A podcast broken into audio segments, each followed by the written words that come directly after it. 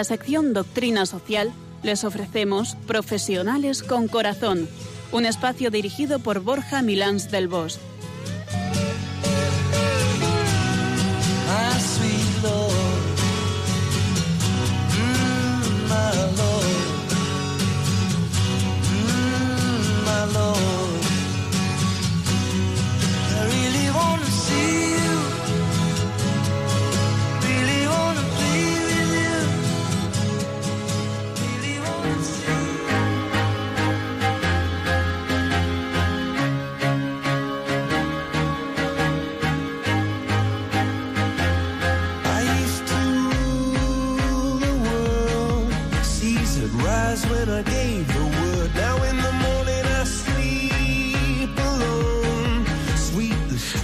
Buenas tardes, nos de Dios, en un programa en el que celebramos la festividad de San Padre Pío, un hombre que llamado a la santidad es hoy por hoy un ejemplo como constructor de paz.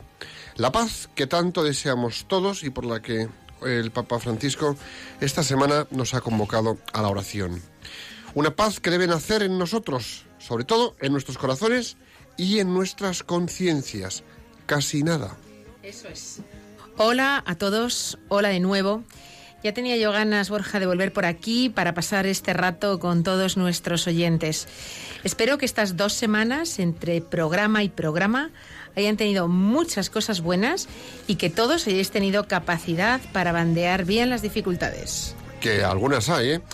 Pues como debe ser, porque, bueno, pues eh, unos días nos va todo de maravilla y otras veces pues va todo un poquito más complicado. Así que, Piluca, hoy para, vamos a ya terminar en harina, ¿qué temática tenemos hoy en Profesionales con Corazón? Pues mira, ya lo has dejado caer tú con tus pistas.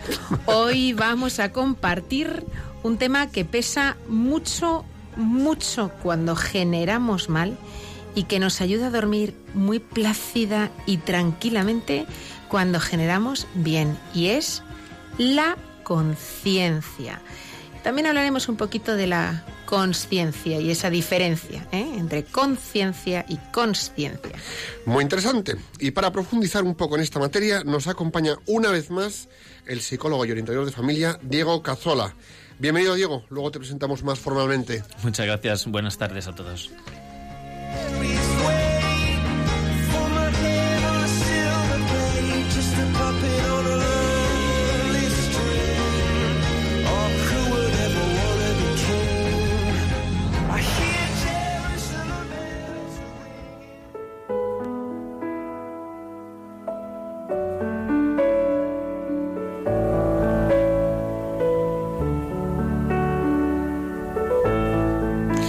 Es el momento de remover conciencias para mantener las neuronas en buena forma. Así que, Piluca, sorpréndenos hoy con la frase que nos traes. ¿Cuál es? ¿Cuál es?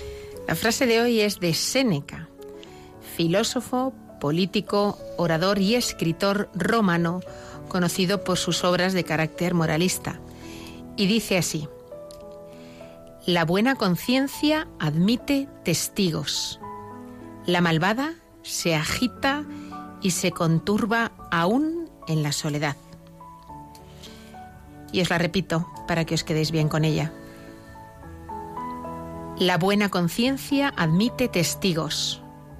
La malvada se agita y se conturba aún en la soledad.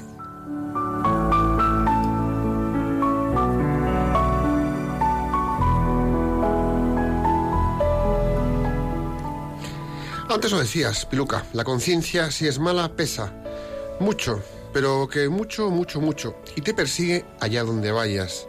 Y si es buena, esta conciencia es tremendamente liviana y la mejor compañera de descanso para ir por la vida. Lo cierto es que podríamos decir que es la voz del Señor en nuestro interior, pero a la que nos hemos vuelto casi sordos. Cuando estamos con mala conciencia todo es más todo es más difícil, todo se hace más cuesta arriba, todo se vuelve pesado, la intranquilidad nos asalta, los pensamientos tormentosos nos invaden, la agitación se hace tristemente permanente en nosotros.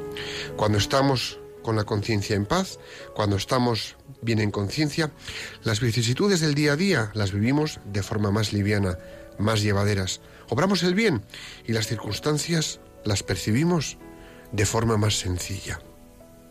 Así nuestros comportamientos son limpios de intención y generadores de bien. La conciencia, siendo intangible, es de las cosas que cuando las descuidamos más nos pesan. Tener la conciencia limpia, en orden y en paz nos permite desenvolvernos con la espontaneidad y el frescor del que nada oculta, porque nada teme y comparte toda su vida. Cuando nuestra conciencia está manchada o es sucia, entramos en modos de vida muy incómodos que se pueden asemejar a un infierno en la tierra por el esfuerzo que hacemos en tapar lo que hacemos. Cuando uno es fiel y obra de acuerdo a la conciencia, no tiene que esconderse. No le preocupa ser visto o que se sepa de su actuación, salvo que haya razones de humildad, ¿eh? como, como nos dice Cristo, que tu mano derecha no sepa lo que hace tu izquierda. Podríamos decir metafóricamente que el que intenta obrar el bien actúa a la luz del día. No hay nada que le preocupe y le lleve a ocultarse. Sin embargo, cuando traicionamos nuestra conciencia, incluso aunque nadie lo sepa, nos sentimos mal. Basta con que lo sepamos nosotros mismos, y lo sabemos. Vaya si lo sabemos. Tenemos un termostato interior que cuando está bien calibrado, reconoce perfectamente el bien y el mal y nos agita y nos mantiene inquietos y turbados cuando hemos caído en la tentación o nos hemos inclinado hacia el mal. Cuando quieras vivir la paz que describe Santa Teresa en el nada te turbe, nada te espante, preserva tu conciencia, escúchala y síguela con rectitud. Lejos de descuidar o romper este termostato interior, cuidémoslo porque es una maravillosa guía para nuestra vida.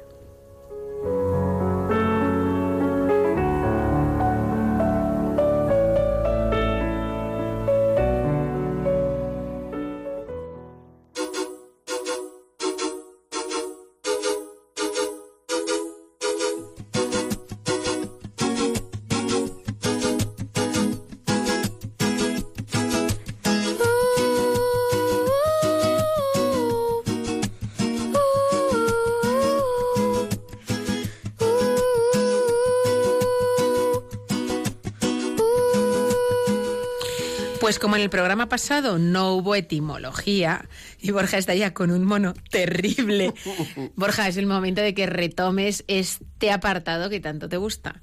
Venga, como es de costumbre, sorpréndenos a todos con la etimología de conciencia. Momento etimológico. Bueno, vamos allá. La palabra conciencia viene del latín conscientia, que significa ser consciente del bien y del mal. Esta palabra está formada por con, que es convergencia, reunión, y scientia, que es ciencia. También por sciere. Y aquí lo importante, el verbo sciere significa discernir. Entonces, con un poquito de ojo podemos ver que es gracias a la conciencia que podemos empezar a discernir, algo bastante importante en la forma de comportarnos día a día. ¿No te parece? Sí, sí, llegados a este punto, Borja, creo que es útil aclarar una confusión latente que tenemos muchos de nosotros y es la diferencia o similitud entre conciencia y consciencia. Cuando hablamos de qué tema vamos a hablar en el programa de hoy, me contaste la diferencia entre ambas y la verdad es que clarificó mucho las cosas. Cuéntanos. Vamos a ver. La diferencia es la siguiente, es muy sutil, pero yo creo que puede ilustrar.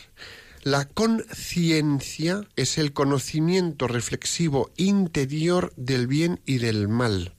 Tenemos un conocimiento propio, interior, digamos que venimos con él de serie, dado pues desde quizá la concepción que con el tiempo vamos desarrollando a medida que crecemos, ¿no? Y aquí este conocimiento interior nos permite identificar el bien del mal, ¿vale? La conciencia es el conocimiento que el sujeto, cualquiera de nosotros, tenemos de nuestros actos y reflexiones. En otras palabras, a ver cómo queda esta frase. Somos conscientes, porque poseemos de un conocimiento, de que tenemos conciencia, que es la capacidad reflexiva, para discernir el bien del mal. O sea, quizá la conciencia está más en el cerebro y la conciencia está más en el, en el alma, ¿no? Pues eh, ante esta composición de la palabra, a mí me vienen dos preguntas a la mente. La primera es si la conciencia es conocimiento, ¿de qué clase de conocimiento se trata? Y la segunda es si es conocimiento compartido. Porque converge. Porque converge eh, con quién se comparte, de, de quién converge. La respuesta a la primera pregunta sería que el conocimiento que nos proporciona la conciencia es de carácter moral ¿eh? Eh, y nos ayuda a distinguir entre el bien y el mal. Y es un mecanismo, por tanto, que nos permite discriminar entre ambas cosas. La respuesta a la segunda pregunta sería que el conocimiento es compartido con uno mismo, al ser un movimiento por el que la conciencia comunica a la persona la impresión moral recibida. Y de alguna manera es el yo que se desdobla en un sujeto activo que conoce y un sujeto pasivo que recibe el conocimiento. O sea, yo en mi interior sé que algo está mal y de alguna manera me lo digo a mí mismo. Y lo sabes por algo.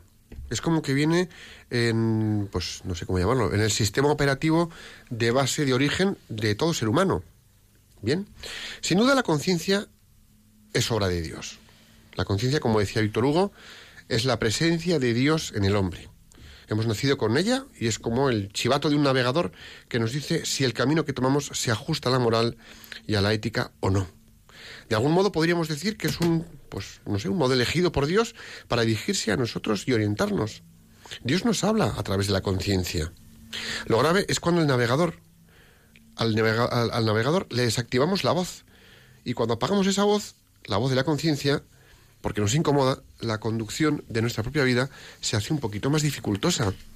Es curiosísimo cómo funciona y de hecho hay, hay estudios, porque se han hecho algunas, algunos experimentos con, con niños en este caso, que por ejemplo si un ser humano no ha estado expuesto a cosas como puedan ser robar o matar, y en un momento dado se le explica que robar es quitar a alguien algo que le pertenece contra su voluntad, o que matar es quitar la vida a un ser humano, por medio de su conciencia, inmediatamente, perfectamente, tendrá claro que ambos actos están mal. Eh, bueno, lo dice el Antiguo Testamento. Dice, bendeciré al Señor que me aconseja. Hasta de noche me instruye mi conciencia. Está claro que Dios ilumina nuestra conciencia. Eh, da igual que tengamos cuatro años, que tengamos cuarenta o que tengamos ochenta, y nos habla a través de ella, pero en nosotros, eso sí, está el escucharla o el ignorar sus orientaciones. La verdad es que yo creo que la conciencia es como el radar moral que evalúa nuestras acciones y por tanto se convierte en un juez de las mismas, ¿no? Aprobándolas o desaprobándolas. Eh, por lo que puede ser pues un galardonador en el primer caso o un verdugo en el segundo. Si actúa como un verdugo, lo que se convierte es en una fuerza desgarradora y en un tormento interior que muchas veces es incompatible con la paz y la serenidad. La guerra interior que procede de una mala conciencia puede destruir al individuo. Sus comportamientos los desvirtúa y se comporta francamente, bueno, pues eh, beligerante, ¿no? La conciencia es implacable y es imposible huir de ella. La llevamos puesta 24 horas al día, 365 días al año. Cuando uno va o cuando uno no la sigue, acaba convirtiendo en, acaba conviviendo con una mala conciencia. Y convivir con una mala conciencia es tremendo. Ahora fíjate eh, que como la conciencia es un mecanismo de medición moral muy sensible, es posible trucarla para que no actúe eh, y no condene ni siquiera los actos más aberrantes. Entonces se produce la cauterización de la conciencia o el endurecimiento de la conciencia. De este modo, el transgresor piensa que al no recibir reprensión de ella se ha quitado el problema que le supone. Es decir, la conciencia en un momento dado deja de actuar. Por eso la manida frase de tengo la conciencia tranquila podría en un momento dado ser palabrería sin contenido, porque es posible retorcer la conciencia hasta el punto de que apruebe algo malo y repruebe lo bueno. Así que decir tengo la conciencia tranquila eh, puede llevar carga de soberbia en muchos casos. Generalmente cuando se dice en ese sentido de yo tengo la conciencia tranquila, hay una soberbia soterrada brutal, Y la soberbia ya sabemos de dónde viene. Y del mismo modo, no hay enemigo más implacable que una mala conciencia, ni amigo más dulce que una buena conciencia, porque la conciencia una buena conciencia es fuente de confianza, reposo y fortaleza. ¿no? Las personas que, que tienen buena conciencia muestran una mirada limpia y cercana que invita a una buena conexión, que invita a que te fíes de esas personas, que bueno, pues se les ve que tienen un brillo especial en su forma de, de ser, ¿no? Cuando tenemos mala conciencia bajamos la mirada y nos volvemos esquivos. Cualquiera de vosotros eh, preguntáis a la gente de vuestro entorno, ¿qué tal tienes la conciencia? La verdad es que no es una pregunta habitual, pero si la hiciéramos, la mayoría responderían que bien, más o menos tranquila, cuando la realidad es que en muchas ocasiones lo que la tenemos es anestesiada. Tal cual. Está dormida. Hoy en día nos encontramos en un mundo en el que hay muchas conciencias dormidas, muchas conciencias modificadas y conciencias manipuladas.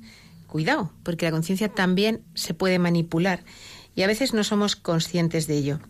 Estamos permanentemente sometidos hoy en día a intentos de manipular las conciencias, por ejemplo, con el lenguaje. El lenguaje es poderosísimo eh, para manipular la conciencia. Cambiar el sentido de las palabras, por ejemplo, es algo normal y es el primer paso para deformar la realidad. Se hacen trasvases semánticos para tergiversar el significado natural de las palabras y de los hechos. Y estamos hoy en día bombardeados por términos amables o expresiones ambiguas que nos van cambiando la mentalidad poco a poco y a base de impactos repetidos hacen pasar por bueno lo que no lo es para justificar o incluso para dignificar conductas inmorales. Y esta es una trampa que puede pasar inadvertida y acarrear muy, muy graves daños para millones de personas y para la sociedad en general. Y es que estamos siendo testigos de ello día a día. ¿eh? Estamos hablando de la inversión de los valores en todos los ámbitos. La inversión de los valores es una de las características que identifican la presencia del mal. Es decir, inversión de los valores en ámbito profesional, en ámbito social y en ámbito familiar. Y podríamos poner mil ejemplos. En el ámbito profesional, cerrar una gran operación para conseguir unos objetivos con malas artes, malos modos y haciendo algún tipo de, no sé cómo llamarlo, chanchullo profesional. Y sabes que eso te va a impactar en la conciencia. En lo social y con amigos o en otros ámbitos, también jugamos con dobles barajas y, y dobles formas de hacer las cosas y sabemos cuándo estamos jugando mal.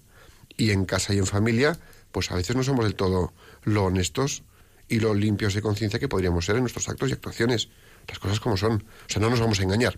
Tenemos que ser capaces de despertar en nuestro interior dos figuras que dicen mucho y ya nos los tomamos a broma, pero en el fondo dicen mucho, ¿no? Y es ese famoso el angelito y el diablillo, esas dos figuras, ¿no? Esos dos discursos internos que tenemos, el del bien y el del mal.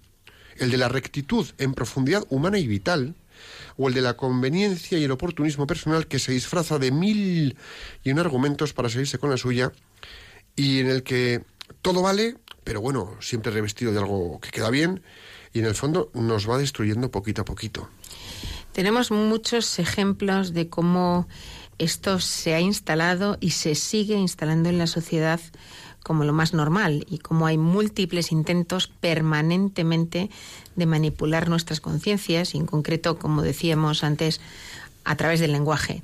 Por poner algún ejemplo, pero hay muchísimos cuando se sustituye la palabra matrimonio por la palabra pareja, cuando se cambia la palabra aborto por la interrupción voluntaria del embarazo, cuando se habla de eutanasia en términos de muerte digna, es decir, estamos dignificando, ¿eh? en teoría, eh, un acto Una tremendo. ¿eh? Esto es algo que poco a poco va penetrando en el hombre y llega a considerarlo como el nuevo bien y despreciando el bien verdadero. Este tipo de propaganda, porque hay que llamarla así, propaganda, implanta nuevas actitudes que la gente cree haber llegado a aceptar por su propia voluntad. O sea, somos tan ingenuos que además es que creemos que, bueno, hemos llegado nosotros mismos a ello sin darse cuenta de la manipulación a la que ha sido sometida su conciencia. Aquí es cuando no somos conscientes de cómo han manipulado nuestra conciencia, porque nos hemos separado de Dios. Las cosas como son. Así, en lo laboral, por ejemplo, pues se manifiesta en comportamientos de los que somos perfectamente conscientes. que van contra la moral y la ética, tanto en las relaciones humanas como en el desempeño de las tareas y responsabilidades que tenemos entre manos, muchas de ellas torpedeando más aún la conciencia que ya tenemos adormecida en muchos casos. Y así se corrompe el ser humano y todo lo que hace, cuando perdemos la conciencia y no somos conscientes de ello. Debemos ser capaces de hacer las cosas a conciencia, en el sentido de poner en ello todo el empeño desde el corazón y de hacerlas en conciencia. Sin duda, cuando nos entregamos en dedicación a lo que hacemos, cuando intentamos hacer mucho y bien, sentiremos el bienestar que genera el actuar según nos dicta la conciencia. Nunca había pensado en esos términos, Borja. la frase de hacer las cosas a conciencia, ¿eh? todo lo, que lleva detrás. Sí, sí. Podemos también hablar de la necesidad de tomar conciencia, en el sentido de hacernos conscientes de la realidad que nos rodea en el trabajo y en especial de las personas con las que trabajamos y sus necesidades, para que una vez seamos conocedores de ellas, una vez que seamos conscientes de ellas, poder ayudarles. Quiero preguntaros a vosotros que nos escucháis si en el trabajo sois de los que os limitáis a cumplir o si sois de los que trabajáis a conciencia y con la conciencia en paz. Seamos conscientes de las preocupaciones y necesidades de quienes nos rodean y actuemos en conciencia para apoyarles, para consolarles, para tranquilizarles, según lo que cada cual precise. Qué buena falta hace, ¿eh? porque está el patio un poquito agitado. Mira, en el ámbito laboral hoy también podemos vernos sometidos a presiones sobre nuestra conciencia en la medida en que podemos jugarnos pues nuestro puesto de trabajo si no entramos en una dinámica eh, de lo socialmente correcto o políticamente correcto o culturalmente correcto dentro de esa cultura de empresa, ¿no? Podemos jugarnos la supervivencia de la empresa, su continuidad, si no entramos en determinadas dinámicas de dudosísima ética o ciertas prácticas comerciales o de desempeño moralmente reprobables. Y aquí hay una pregunta importante a poner encima de la mesa. ¿Vamos a ser capaces de mantenernos firmes y fieles a nuestra conciencia en estas situaciones, siendo conscientes de dónde pueden llegar nuestros actos de firmeza y de rectitud? Esto es para pensarlo, ¿eh? ¿Y cuando no se juega el pan? Es que ese es el tema. Es difícil, ¿eh? Bueno, pues eh, aquí es el momento de dar la cara por la roca en la que estamos edificados. Yo lo veo así, pero bueno. Mucho ojo con esto. Necesitamos vivir permanentemente con todos los sentidos en alerta sin ceder al engaño de quienes sutilmente intentan desviar nuestra conciencia. Y yo, por último, mm, sugeriría que hagamos también uso de la poderosa herramienta que es el examen de conciencia. Ese encuentro nuestro con Dios sin otros testigos. Ahí no necesitamos, bueno, sí, necesitamos al sacerdote en lo que viene a continuación del examen. ¿eh? Eh, pero en ese examen de conciencia, sin otros testigos, eh, y bueno, en ese examen podemos ser completamente sinceros y mediante el reconocimiento de nuestras desviaciones y con la gracia de Dios, a continuación, tomar fuerzas para reconducir nuestra conciencia y nuestros actos.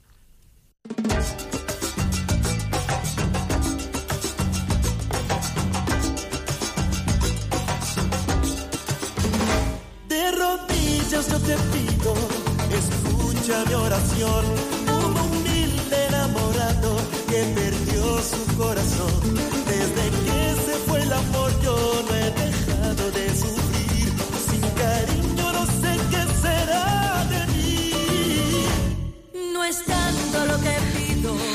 Y tras esta cortinilla nos... Bueno, la, la, la, que se me entrabuca la engolanganga y engolangfranguiano. ¿Te has dado cuenta? Tú has perdido la conciencia hoy. soy consciente, soy consciente de ello. Bueno, eh, bueno os invitamos, os, os, presentamos al invitado de hoy. Eh, bueno, ya, Diego ya ha estado con nosotros, eh, estuviste en el programa de la disciplina. Y cuéntanos, eh, Piluca, ¿nos presentas un poquito a Diego? Bueno, pues vamos a recordar quién es Diego Cazzola. Es psicólogo, orientador eh, y casado felizmente con otra psicóloga con la que tiene tres hijos maravillosos. Yo si fuera hijo de dos psicólogos diría, Dios mío, aquí me están todo el día analizando, conduciendo. Yo monto una consulta. Diego es formador de padres, de novios y de adolescentes en temas de antropología, psicología y afectividad. Actualmente es orientador en el Colegio Andel y es doctorando en la Universidad de Navarra. Bienvenido, Diego, una vez más. Buenas tardes, bienvenido a vosotros. Oye, eh, bueno, contar contigo en Profesiones con Corazón es un lujo y para entrar en materia, una sola pregunta. A Capón, ¿tú cómo ves esto de la conciencia? ¿Qué es para ti la conciencia? Bueno, la, la conciencia es, eh, es, algo que no se ha llegado a cerrar. Eh, se lleva estudiando desde que el hombre se planteó lo que era el, el alma, prácticamente. Por lo tanto, a, a, lo largo de la historia ha tenido muchísimos matices, nombres, definiciones. Eh, la psicología, por darle un, un, corte más personal, pues la psicología está absolutamente perdida con esto de la conciencia. Eh, la conciencia ahora mismo es prácticamente el estado de vigilia, simplemente saber que estoy aquí, eh, si me duermo pierdo la conciencia, por lo tanto no se cuestiona ya que haya una conciencia eh, más profunda, digamos, dentro de nosotros. Um, por, por, ejemplo, uno, uno, de los autores donde yo he visto que más se ha perdido esta reflexión que, aquí se acaba de poner sobre la mesa eh, es la, la, definición que daba eh, William James, ¿no? que la definía como un, un, flujo de pensamiento perpetuo, irrepetible, algo que pues nunca, nunca está fijo, siempre está en continuo. Bueno, muy moderno hoy en día, es muy actual, mm. efectivamente. Bueno, del siglo XIX ahora pues la cosa no ha hecho que empeorar. Así que, en realidad, la psicología no nos va a dar mucha, mucha luz sobre esto. La filosofía quizás sí. Eh, precisamente el autor que estoy estudiando, pues ya nos metería en otros ámbitos, ¿no? De los hábitos, de la sindéresis, eh, de los primeros principios, y eso sí ya los que saben filosofía ya saben que estamos tocando temas ancestrales en la filosofía y están muy bien trabajados en algunos autores hoy en día. Lo que no está trazado es el puente práctico entre la parte filosófico-teológica de estos conceptos y la parte más eh, operativa, cuando queremos a, abordarla de una manera práctica. Sí. Yo lo que veo interesante quizá para, para, destacar sobre lo que hemos estado tratando aquí es eh, dos aspectos. Uno más superficial y es que esta distinción entre conciencia y consciencia eh, en realidad se da en castellano, se da en español, pero en los otros idiomas solamente se utiliza el término conciencia. Uh -huh. Bueno, quizá porque en realidad sean dos términos que, como también hemos dicho, convergen mucho. Son distintos, pero convergen. Entonces, lo curioso es aplicarle el matiz más antropológico eh, y teológico a la vez eh, de esta convergencia la conciencia propiamente. Con ese. Con, con, con ese, la conciencia. Eh, que tiene que ver, por lo tanto, con el conocimiento, como decíamos, eh, con, para la vigilancia. Eh, yo dirigiría esa vigilancia al quién somos. La conciencia. Es decir, sí, yo sé que, es, que estoy ahora hablando por un micrófono, sé que estoy, que no estoy dormido, sé que estoy aquí y en otro lugar, me tengo presente a mí mismo, ¿no? ¿Por qué? Porque soy un quién, soy una persona. O sea, soy consciente de mis actos y de mi situación, por ejemplo. Claro, vale. veo, me doy cuenta que estoy aquí, ¿vale? Esta conciencia es un tipo de conocimiento, ¿sí? Uh -huh. eh, pero es un conocimiento que eh, es para la vigilancia de nuestro quién, no del otro. Si, si, analizamos al otro es para saber quién soy yo. Y esto, y esta es la parte más, eh, más bonita de la antropología, que al final todo tiene que con, converger en el mismo punto, eh, va dirigido a la conciencia. ¿Por qué? Porque es un conocimiento de mí mismo, ¿vale? Que me pone en relación con los demás eh, y que me, me lleva a un saber, que es la conciencia, que es ese aspecto moral de que quiero hacer las cosas bien, que por lo tanto tiene un orden, tiene un sentido, que habla dentro de mí, ¿vale? Y eh, que nos lleva, en definitiva, a través de las relaciones con los demás, sobre todo con las personas, pero también con el, con el mundo, que son los dos aspectos que se trabajan en filosofía, ¿no? Eh, eh, al amor personal. Es decir, que en definitiva el saberme presente aquí me lleva a amar y el amor tiene que pasar por las demás personas. Primero porque Dios es persona, pero sobre todo porque Él lo ha puesto de una determinada manera que en la naturaleza humana pasa a través de los demás. Entonces es muy bonita como esta confluencia Mm. eh, las englobe en una única realidad en- cuando se viva. De allí que creo ella, es una opinión mía, que haya tantas que es la razón por la que haya tanta confusión sobre la parte, digamos, cognitiva del se darse cuenta y la parte eh, eh, moral que nos lleva al entender el sentimiento de culpa. Por eso es muy fácil reducir el sentimiento de culpa a un pensamiento pero no hay que, hay que distinguir precisamente el pensamiento del, saberse culpable de algo eh, que lleva a entender un sentimiento también que tengo, ¿vale? Que se puede acallar, ¿vale? Es decir, yo eh, se puede acallar, primero tengo que acallar la parte cognitiva, no quiero pensarlo. Mucha gente no quiere pensar lo que hace porque entonces no siente las emociones, porque cuando sientes algo, también, cuando, sa- cuando sabes algo de ti, de lo que estás obrando, también lo sientes. Claro. Si yo pienso en mi mujer, pues me pongo, me pongo de un estado distinto a que si pienso en, en- en, yo qué sé, en, O no en la- piensas- o no en piensas otra cosa, en otra cosa. o, eh, mi perro, pues Claro. son distintos. Entonces las emociones aflorecen cuando pensamos. Por eso el, el- el- el saber y el, y lo, y lo afectivo van siempre juntos. ¿Mm?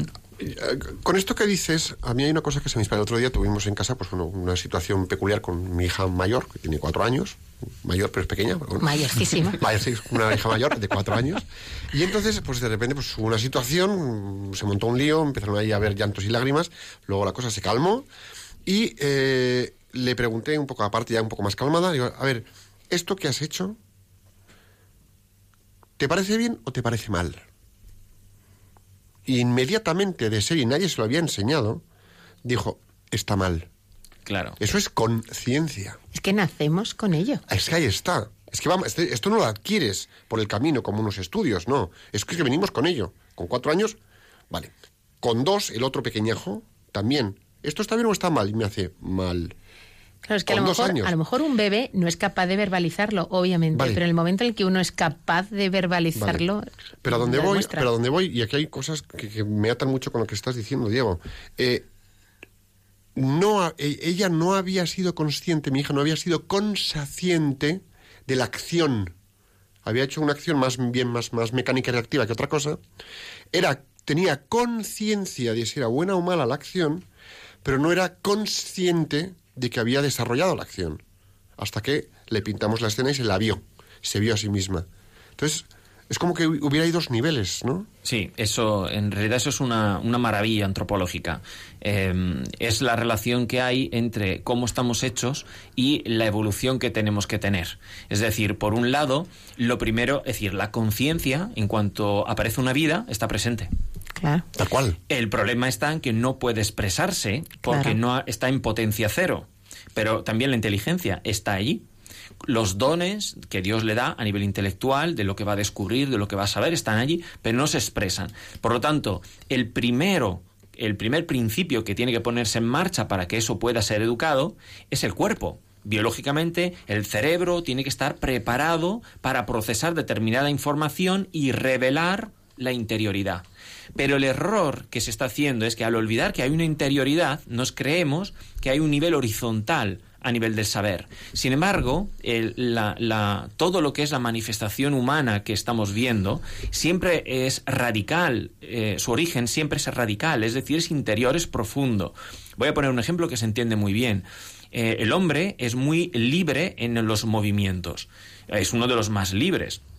Los monos pegan saltos muy bonitos, pero el hecho del pulgar, el hecho de todo lo que podemos hacer con la danza, la música, el arte, todo eso no es a nivel horizontal, no es tú haces esto y yo hago lo otro. Es la expresión de unas características personales del ser humano que son espirituales, por decirlo de una determinada manera, ¿no? Y por lo tanto revela una libertad interior. Si el hombre no fuera libre, tampoco sería libre por fuera por fuera. Me explico, ¿no? Va de dentro a fuera y permea en concreto desde lo más profundo, que es la dimensión más espiritual, en filosofía lo llaman el acto de ser, y eh, al alma, eh, que desarrolla todas sus potencias, y al cuerpo. Lo que pasa es que el alma y el cuerpo tienen que desarrollarse conjuntamente para expresarse.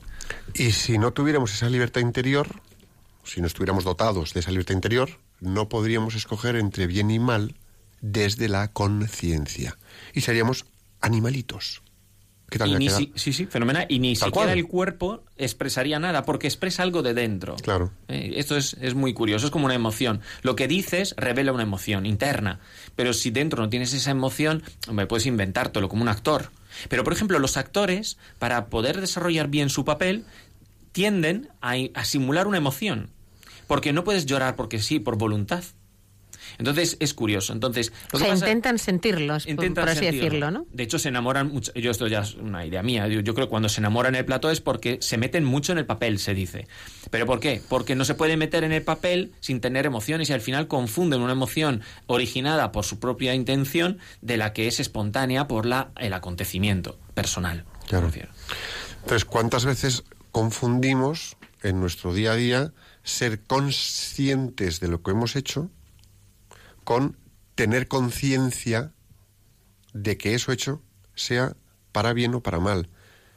Venga desde el bien o venga desde el mal. Y es lo que decíamos antes, ¿no? Eh, cuando eh, algo haces en conciencia y te deja la conciencia tranquila, no es que te deja la conciencia tranquila, es que además te queda un pozo de serenidad profundo y una suavidad, una sutil alegría. Entonces sabemos que algo es bueno en conciencia cuando nos deja una serenidad de fondo sólida y un matiz de alegría. Sí, ahí me recuerda una pequeña, una pequeña cuestión que suelo yo retocar, ¿vale? Pero es paralela. Y es cuando se dice, eh, sigue el corazón. ¿Vale? Se dice mucho. Bueno, tú siempre sigue el corazón, porque se podría confundir ahora la conciencia, como la estás mm, explicando, con el corazón. Entonces, ahí hay que entender una cosa, y tú lo habías comentado antes. El, eh, la- la- la- el, el corazón hay que educarlo. Entonces, eso que dices está, es verdadero en la medida que eh, esa persona ha recibido una educación del corazón, de esa conciencia. Porque es cierto que la conciencia eh, eh, late por sí misma, es decir, tiene una dirección que la busca, busca un, un sentido, digamos así, pero no tiene clara la dirección. ¿Me explico? Eh, Es decir, la dirección hay que dársela. repita, por favor. Eh, la, eh, es como el deseo. También, eh, el corazón, el deseo también es lo mismo. Tenemos un deseo Sí, de las verdad. pasiones. ¿No? Un deseo No. de verdad. No Vale, el deseo bien, pasional, bien, sino un deseo de verdad. Un deseo de, de sacar adelante tu vida, de buscar algo, de sentirte amado, querido, de sentirte realizado, sentirte importante en esta vida. ¿A quién no le gusta eso? Claro. Es mi punto de partida. Siempre que hablo de métodos de estudio, que es mi especialidad, parto desde aquí. ¿Tú qué quieres? Yo, pasta. Es mentira. Si vamos a. Lo, lo pasa que se lo ha dicho tantas veces que se ha educado, digamos a sí mismo, o le han educado en eso. Él no quiere pasta. Porque el, el deseo late por su cuenta. Lo que pasa es que le podemos meter muchas capas de razonamientos, creencias, y entonces, claro, ¿quién puede romper esas creencias? Solo una experiencia de amor. Entonces, el que se siente realmente querido de golpe, rompe todas esas barreras, cae todo al suelo y automáticamente se siente desnudo. ¿Por qué? Porque dice, ahora, ahora me siento vulnerable. Como cuando has dicho a alguien te quiero y ahora no sabes lo que te va a decir, ¿no? Y en ese momento toma con no es- en ese momento en ese momento es o sea su conciencia Se ve a sí mismo. Ve la verdadera conciencia. ahí está y empieza ya a discernir Claro. Y entonces, al buscar adecuadamente, deseando la verdad, entonces sí que pueda eh, un mañana seguir esa, esa conciencia, ese corazón. Mm, ¿Me explico? Sí, pero porque es una conciencia, por así decirlo, bien Sincera. formada. Por eso la humildad es es una conciencia no manipulada, es una conciencia pura, por así decirlo, ¿no? Se Sí. ha convertido en una conciencia bien estructurada, ¿no? que discrimina ahí- bien de mal que es limpia claro Y ahí lo que decías antes, por eso los niños no tienen tantas capas de razonamientos hechos sobre sí mismas, Claro. sobre sí mismos, sobre sus comportamientos, y, y- y son tan, tan inocentes que le dices, oye, ¿por qué lo has hecho? No lo sé. Y es real, no lo sabe, pero lo ha hecho. El otro- a ver los niños los lo hemos es visto por ¿no? un impulso que lo quería. Pero sin embargo hacer. tienen una conciencia mucho más pura y mucho más limpia que la nuestra. Es decir, son mucho más capaces de identificar y de decirte las dos cosas, reconocerlo, que una cosa está bien o que una cosa está mal. a ver Claro. algo algo natural que un niño tamborilee con los cubiertos o le pegue así las croquetas y salga la croqueta volando y esté eh, alegre, contento, excitado y monte un lío en la cocina es lo habitual. Por lo menos se da muy frecuentemente. En tu casa. En tu casa. Y en las de otros muchos estoy convencido que también. Por lo menos quiero consolarme pensando que sí. Y resulta, y resulta que, eh, bueno, pues vale, te puedes reír un poco, luego recoges el tinglao que, que ha- el desaguisado que ha montado y le preguntas, ¿a ti esto te parece que está bien o que está mal? Y baja la cabeza, pone carita de bueno y reconoce que está mal. ¿Eso quién se lo ha enseñado? Nosotros no. Pero él sabe. Es decir, es capaz de, en esa conciencia que tiene, es capaz de identificar dónde sí y dónde no. Es que ha ocurrido una contradicción en ese momento. Y esa contradicción que es propia de la experiencia que está viviendo, que es personal contigo, y por lo tanto basada en el amor, que estamos diciendo antes, le reduce a la verdad. Y por lo tanto él se da cuenta de que eso está mal porque te ha hecho daño. Porque si no tú le habrías aplaudido. Por eso el, el juez de Calatayud, en sus reglas de cómo maleducar a los, eh, pues, eh, a los adolescentes, una de las reglas es déjale todo, que haga lo que quiera, dile que siempre sí y apláudole cuando hace las cosas mal. No es porque funcione el reforzamiento, el, el- el- el refuerzo condicionado y, y los premios porque somos animales, No. que es lo que enseñan en la psicología ahora mismo eh, conductual. ¿no? no, no es por eso. Es porque de fondo hay una experiencia de amor. Y, si, y si, si yo te quiero y, y veo tu reacción, eh, eh, de repente reacciono. Por poner un ejemplo más sencillo todavía, cuando se cae un bebé y te mira, ¿qué está buscando? Pues una respuesta. ¿Cómo? Es decir, me tengo que asustar porque no lo sabe. Ente- e igual que si decimos, ¿es verdadero o es falso? ¿Es bueno o es malo? ¿Es peligroso o no es peligroso? Lo vemos desde los demás. Es decir, la conciencia funciona, digamos, por defecto y por naturaleza. Ahora, de forma... Pero se desarrolla con la conciencia. Eso es, y es la conciencia, nuestro consciente, nuestro presente, nuestro el cómo estamos aquí hoy por hoy en esta sociedad, la que nos tenemos permanentemente bombardeada. Permanentemente bombardeada. Y eso es lo grave, que de tanto bombardear la conciencia acaba impactando en la conciencia, en la profundidad del ser. Claro. En ese sentido, y hablando también, o pensando también en los niños, pero no solo en los niños, también los adultos, aunque los niños son mucho más vulnerables, hablamos antes de la manipulación de la conciencia a la que nos hemos sometidos. ¿Qué se puede hacer hoy en día? ¿Qué se puede hacer con tus hijos, con tus amigos, contigo mismo para preservar la conciencia? Pues es una pregunta de matrícula de honor. Venga, venga, sí, pero es que queremos buena nota en Vamos, esto, que es vamos, importante para nuestra vida. Vamos a sacar aquí la respuesta. Venga, Diego, ¿por dónde empezamos? Pues lo primero es, eh, estamos hablando de niños, entonces si hablamos de niños hablamos de padres. Y los padres tienen que tener claros sus objetivos y también tienen que tener claros sus prioridades. Si las prioridades y los objetivos son claros, solamente nos falta la segunda fase, que es vivirlos. Porque a veces los tenemos claros, pero no tenemos fuerza para vivirlo. Cuando tenemos claras las prioridades y nuestros objetivos, ¿vale? Y los vivimos, eh, lo único que tenemos que hacer es tener experiencia y pasar tiempo con ellos. Por osmosis lo aprenderán. O sea, que es importante que ellos observen cómo en nosotros actúa la conciencia y cómo intentamos actuar conforme Sí. a ella. La fe, eh, por ejemplo, como bueno, y esto es igual que la fe, es decir, tiene muchas connotaciones porque cuanto más subimos de nivel en lo, en lo estético, pues más se unifican mm, todos, ¿no? Claro. Eh, entonces, esto también. Entonces, cuando el niño ve que tú estás viendo la televisión y estás cambiando canal siempre que aparecen determinadas escenas, eh, no lo tienes que explicar, eh, no le tienes que decir, mira, tienes que hacer esto. Eh, mis hijos ya saben que ven Bob Esponja en la, en la tele y cambian. Yo no tengo que decirlo. Y la mayor parte de las veces no es necesario decirlo. Es muy- son muy pequeños ahora todavía para otras cuestiones, pero cuando ves determinadas cosas que sabes que no son buenas, se te despierta ese piloto y no te he explicado qué es ese piloto. ¿Me lo has visto a mí? Es decir, lo que tú decías, por nuestro propio comportamiento desde una conciencia limpia y actuando bien en conciencia, con rectitud, con sana conciencia, nuestros niños y los de alrededor van a vivir en nuestros comportamientos eso y lo van a adquirir, tú decías, por osmosis. Por osmosis. Yo creo que hay otro elemento también. Yo creo que hoy en día es muy importante hablar del bien y hablar del mal. Es decir, eh, hacer consciente a nuestros hijos, pero no solo a nuestros hijos, sino a nosotros mismos de esta cultura del relativismo en la que estamos, en la que parece que, oye, bueno, mientras no hagas daño al de al lado, todo está bien, ¿no? Sí, todo no es aceptable. hay grises, Eh, Efectivamente, todos son grises, ¿no? No, no, que se entienda que hay cosas que son claras, que bien y que mal, y que esto está bien y que esto está mal. Claro, es que el problema de los grises, eh, eso ya es opinión personal, pero creo que es eh, surgen cuando hablamos eh, generalmente. Sí, el problema es que cuando estamos hablando en la educación en casa, si has tirado las croquetas por el techo y ahora están pegadas en el techo, eh, eh, eso es claro, es no es o es blanco o es negro. Ahora, si hablamos, siempre hay que regañar cuando se tiran las croquetas al techo, esos ya son grises. Porque dependerá de la situación, si es la primera vez, si es un niño normal, qué edad tiene. Pero ojo, aquí hablamos de croquetas porque es el ejemplo que he puesto, pero podemos hablar de me quedo con tu trabajo en la mesa de mi... O sea, yo al- a mi compañero me quedo con su trabajo. Claro. Al jefe le pongo la zancadilla. Al, o sea, comportamientos que, ojo, que son de yo primero, tú no. Y otro tipo- de yo primero, tú no. Y otro tipo de Que cosas son infantiles, pero que están en el mundo profesional hoy por hoy, ¿eh?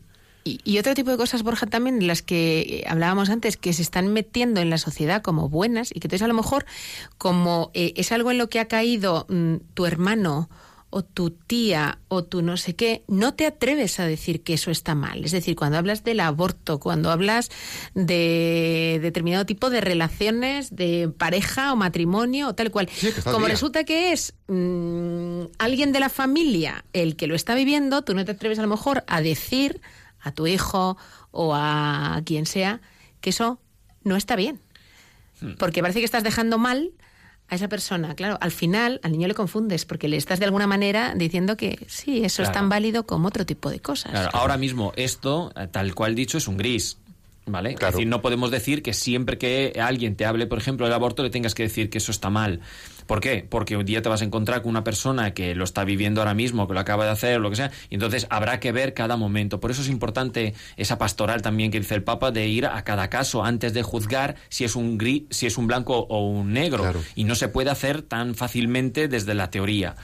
Pero sí que es importante a nivel genérico, desde luego, eh, darle una, una idea a tus hijos, incluso a, la des- a los demás, como testimonio, de cuál es tu fe y de que tú sabes y crees en aquello que estás profesando. Y digo, no, el aborto en sí mismo es malo, siempre es malo. Otra cosa es cuando alguien está en eso, ¿cómo lo vamos a abordar? ¿Por qué? Porque no nos interesa vomitar la verdad. No. Nos interesa, no nos interesa que la digiera, que la reciba. Y por tanto, cada uno tiene sus tiempos. Es decir, es esto que dices sería ir volviendo a suavizar o a pulir o a esponjar o a mejorar la conciencia perdida del bien y el mal que discierne del bien y el mal para que recupere su, entre comillas, normal Claro. modo de funcionamiento. Esa progresión introduce un tema, por ejemplo, muy interesante que yo estudié en un libro del padre Fortea cuando habla de los ángeles. ¿no? Y, y- y, claro, ahí no había. eh, la tentación no era de demonios, ahí la tentación era la que tenían ellos por la propia libertad. Y algunos dicen que sí, algunos dicen que no. Y la lucha entre los que habían dicho que sí era intentar, dice, que los ángeles eh, caídos, los que estaban mm, querían ne- negar a Dios, eh, pues eh, eh, volvieran. Pero lo curioso es que la conciencia tiene un efecto que a veces, y es muy misterioso, es uno de los misterios más grandes, casi como el de la gracia, de la distribución de la gracia, es eh, eh, no responde siempre igual. Quiero decir que alguien se está portando mal y se lo decimos y dice, tienes verdad, ti- tienes razón, tienes razón, y vuelve. Y entonces, al iluminarle en su error, vuelve. Pero es que hay algunos casos, y no, no tengo ni idea del por qué, es un poco la, cuestión personal, la voluntad divina, no lo sé. Pero la verdad es que hay un fenómeno que se observa que a veces, por regañarle a alguien sobre algo, o llamarle la atención, o decirle que lo está haciendo mal, lo que consigues es que se huya más. Por eso a veces hay personas a las que eh, Dios les deja como está, Digo, yo lo aplico a las personas. El padre Fortero hablaba con los ángeles, lo decía con los ángeles. Entonces los ángeles, pues eh, a veces Dios no les no le daba más información, esperando que por su propia naturaleza llegaran a la verdad de que tienen eh, necesidad de Dios y vuelvan. Porque si, se, si les ilumina más, lo rechazan. Como cuando le fuerzas a alguien decir la verdad, que lo que hace es mentir más. Y es muy misterioso. Sí, ligado a esto, fíjate, me viene a mí a la cabeza también una reflexión que no hemos hecho hoy, es que eh, de alguna manera cuando manipulamos la conciencia o tratamos de adormecerla, eh, es decir, actuamos conscientemente sobre ella, estamos tratando de convertirnos en dioses nosotros, ¿no? Estamos tratando de anular al Dios verdadero, al Dios, vamos, no verdadero, el único, ¿eh? Eh, y, y sustituirle, ¿no? Por nosotros mismos. Por eso no mentirás es un, es un mandamiento porque la mentira es un atentado contra la verdad y la verdad es necesaria para esa educación de la conciencia y la conciencia tiene como objetivo, hemos dicho, llegar a la, llevar a la persona a Dios. Pues aquí queda esto clavado, ¿eh? Falta espacio, falta tiempo. Bueno, continuamos.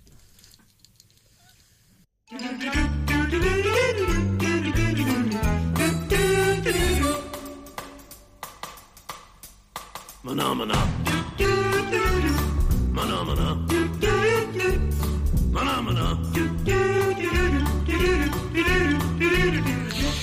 Pues en Profesionales con Corazón os queremos poner deberes, así que con este jingle, con este esta cortina musical, eh, nos ponemos manos a la obra, sacad papel y lápiz que empezamos con el plan de acción. Vamos Em- allá. Empezamos por pasos. Antes de tomar una decisión y de actuar de una forma u otra, párate. Sopesa si estás construyendo o destruyendo con esa acción, en términos de la serenidad interior y la rectitud vital. Valora también cómo va a impactar a otros. Pregúntate si tu acción buena es la careta de una intención de fondo algo más oscura o si el fondo es verdaderamente limpio. ante el remordimiento de conciencia, que es bueno que lo tengamos, porque es una señal de alarma, examínate con honestidad qué otra acción podrías haber llevado a cabo. Reconoce esa acción que podía haber sido mejor. A lo mejor es una que has hecho la semana pasada con un compañero de trabajo, o en casa, o con los amigos. ¿Qué acción podrías haber realizado desde un principio? Ten presente que las cosas que vienen de una conciencia recta y de bien hacer te dejan un fondo de serenidad, un pozo de alegría. Si eres creyente, arrepiéntete en conciencia. Ve a confesarte y proponte llevar a cabo la acción de reparación que verdaderamente te deje en paz interior. Cumple la penitencia que te pongan y procura seguir por el camino recto. Y si no eres creyente, arrepiéntete de igual manera y lleva a cabo una acción de reparación con esa persona o con ese entorno de forma que contribuyas a tener verdadera paz interior. Sé humilde. Sé humilde al argumentarte si debes o no debes, si es para tu propio bien o para el bien de los demás, si con eso generarás bien o generarás mal, si lo que estás pensando hacer nace del amor y del deseo de cuidar o nace del miedo y el deseo de ser más. Si es necesario, toma una hoja de papel y anota lo que vas escuchando en tu corazón, en tu interior, en tu alma, en ese rinconcito tuyo, muy tuyo. Haz todo esto en silencio y ten la valentía de llevarlo a cabo hasta el final. Y como estamos en el final casi, pues vamos a hacer la oración del plan de acción. Señor, te pedimos que todas las personas que nos están escuchando sean capaces de apelar a su mejor conciencia para afrontar el momento, desarrollar plenamente las capacidades que de ti han recibido y así contribuir al bien de las personas que pongas en su camino profesional y familiar. Jesús, en, ti confiamos.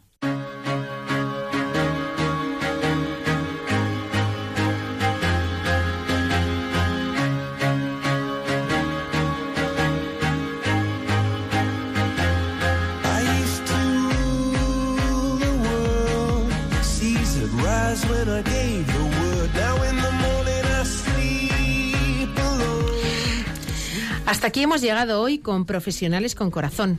Una vez más, un muy buen rato de disfrute en Radio María.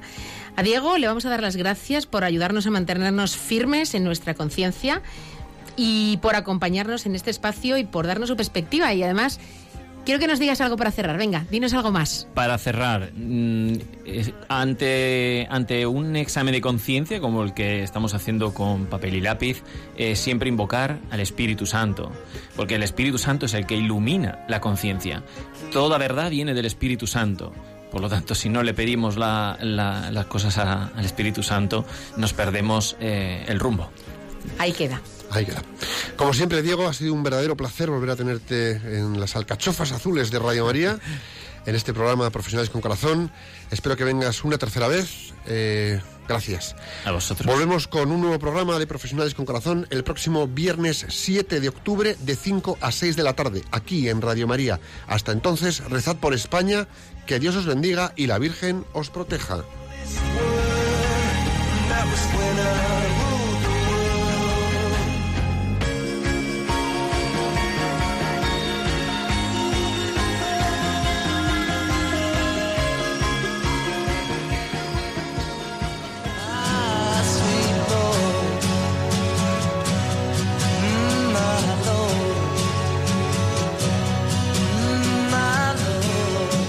Han escuchado Profesionales con Corazón, un espacio dirigido por Borja Milans del Bosque.